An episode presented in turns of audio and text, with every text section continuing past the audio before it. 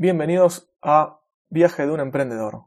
¿Qué tal? ¿Cómo andan? Bueno, espero no haberlos dejado con mucho hype el episodio anterior, que les conté de la primera versión, y de cómo estaba pasando a conseguir un socio. Bueno, eh, como muchos conocerán en el mundo del podcasting, una persona muy conocida en cuanto a lo que es el marketing online es alguien que se llama Joan Boluda. Bien, Joan, eh, yo lo sigo, no sé si casi desde sus comienzos, tanto en el podcast de marketing online como en los otros que tiene.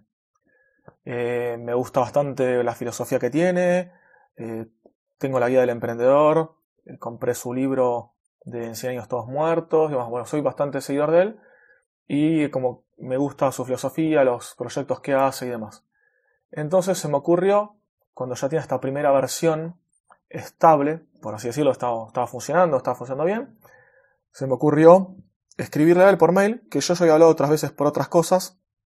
Además, ya teníamos funcionando un plugin que todavía no lo subimos al repositorio, que lo modifiqué con él, que es un plugin de Ideas Factory, se llama, eh, lo forqueamos y lo fui haciendo mejoras.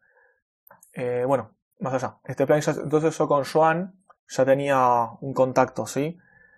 Y por lo menos, bueno, no era un contacto de cero. Entonces, bueno, le escribí a él diciéndole que encontró esta alternativa, que se me ha ocurrido hacer esta alternativa a ese software que les dije que, que ahora era pago, ese software, esa plataforma, y eh, si quería entrar, que le había creado un usuario. Es más, hasta ese momento parece que no está ni siquiera la parte de registro de usuarios, estaba el login nada más. La parte del registro parece que ni siquiera la había hecho. Entonces yo le pasé un usuario que se lo generé, le generé un, diferentes usuarios y le dije, mira, bueno, puedes entrar y generar los sitios que quieras. Eh, él le había puesto un nivel de administrador a él, que era como el mío, y podía crear casi sin límites, digamos, hay un límite, no sé si es por ejemplo 900 o 100 o cuánto es, pero hay un límite de creación de sitios, pero no era el que iba a generar para las demás cuentas que yo lo tenía configurado.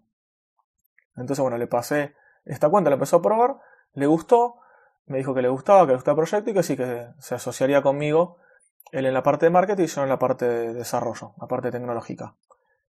Eh, a todo esto, bueno, me sugirió algunas cosas nuevas, unas yo ya las tenía pensadas, otras no, y bueno, lo fuimos ahí mechando. Y eh, ahí sí, terminé de hacer la parte del, del registro. Le mostré, bueno, cómo era la parte del registro, que estaba funcionando. En ese momento había puesto el, el captcha, el recaptcha de Google para el registro. Ahora uso otros métodos para no se registren spammers. En un spoiler, uso algo similar a la que usa WordPress para los formularios, que ahora no me sale el nombre. Bueno, es una especie de, token que generas y pones ahí en un campo y demás. Bueno, también eso después lo, lo contaré. Y eh, bueno, agarré la parte de registro y fui agregando otras cosas. Por ejemplo, la opción de clonar un sitio, esa fue una de las primeras que puse, que esto es, bueno, vos ya tenés un sitio funcionando, no sé, el sitio que sea, y que es crear uno similar, o ese que lo tenés funcionando lo querés dejar así, y querés hacer unos cambios sin, romper ese que ya está funcionando. Entonces con un botoncito lo clonas, eh, solamente elegís el nombre del subdominio, por así decirlo, el nombre del sitio, del subdominio que va a quedar en la URL, y con eso ya te copia exactamente tal cual como está, nada más que reemplazándote, obviamente, todas las direcciones que tenés de ese subdominio. En ese momento lo que yo hacía era, si no me equivoco, duplicaba la carpeta, duplicaba la base de datos, hacía eh, en la base de datos, me la exportaba a un punto SQL, hacía como un search and replace dentro del punto SQL para reemplazar los textos de, del dominio, digamos, el nombre del dominio, luego lo importaba esa base de datos, también eh, duplicaba el sitio, o sea, hacía como un copy-paste, por así decirlo, en realidad un copy del directorio, modificaba el wp config para ponerle el nuevo nombre del sitio nada más, y listo, porque el usuario y la contraseña y todo eso seguía siendo lo mismo. Eh, perdón, el usuario y contraseña no, el usuario y contraseña de base de datos era nuevo, eso también lo modificaba porque era otra base de datos completamente diferente. Eso es algo también que hago. Eh, cada usuario, para cada sitio, tiene una diferente base de datos. No es que cada usuario tiene una base de datos con un montón de, por así decirlo, de, accesos y diferentes bases adentro de su, misma, de su mismo usuario.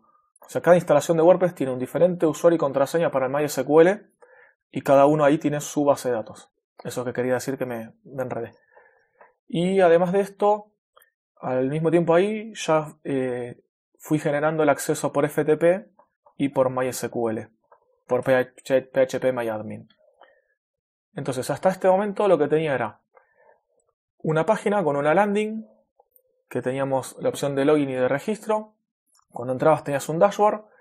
En el menú superior estaba, obviamente, el botón de inicio, un botón de contacto, el de desloguearse y me parece que nada más hasta ese momento. Y en la pantalla principal, el botoncito de más como para crear un sitio nuevo, una tabla con todos los sitios ya generados y en el footer se me tocó mi nombre y el de Joan. Me parece que nada más. Bueno, ahí cuando generabas un sitio te preguntaba el subdominio del sitio, el título de la página que iba a tener, eh, nombre, email, contraseña y el idioma. Y hasta ahí llegamos. Luego de eso, em, a ver, a ver, a ver, a ver. Bueno, vamos a llegar hasta acá. Vamos a llegar hasta acá si después en el próximo episodio sigo contando otras cosas. En este en realidad, luego de esto, que ya estaba esta versión, Joan me dijo que, que sí, que bueno, que vamos a quedar como socios, que él cuando termine a hacer lo que ya habíamos eh, acordado que iba a ser como la primera versión, iba a dar a conocerlo en sus podcasts, que eso era algo espectacular. En, por ejemplo, tiene también el podcast de, para que no sepa, que se llama WP Radio, que en ese podcast obviamente hablan todos sobre WordPress, con su coequiper Joan Artés, que yo también obviamente lo sigo ese podcast. Entonces, bueno, le iban a dar a conocer, por ejemplo, en WP Radio, en Así lo hacemos y en alguno que otro, lo iba a nombrar como para que la gente nos empiece a dar feedback y siquiera empiece a probarlo. Aparte también de que él en la plataforma de cursos que tiene, tiene eh, chicos que dan soporte, ya sea de, de WordPress o de los cursos que están ahí, y aparte también responden algunas cositas del podcast y otras cosas más. Y estos chicos obviamente cuando hacen pruebas y desarrollos propios o alguien les pregunta algo a alguien de soporte, hasta ese momento usaban la otra plataforma y ahora bueno, iban a empezar a usar la plataforma que estábamos generando. Así que hasta ese momento eh, estaba cerrando todo bien y iba funcionando todo bien. Bueno, ahora sí, corto acá y seguimos en el próximo episodio a ver cómo fui agregándole más funcionalidades. Hasta pronto.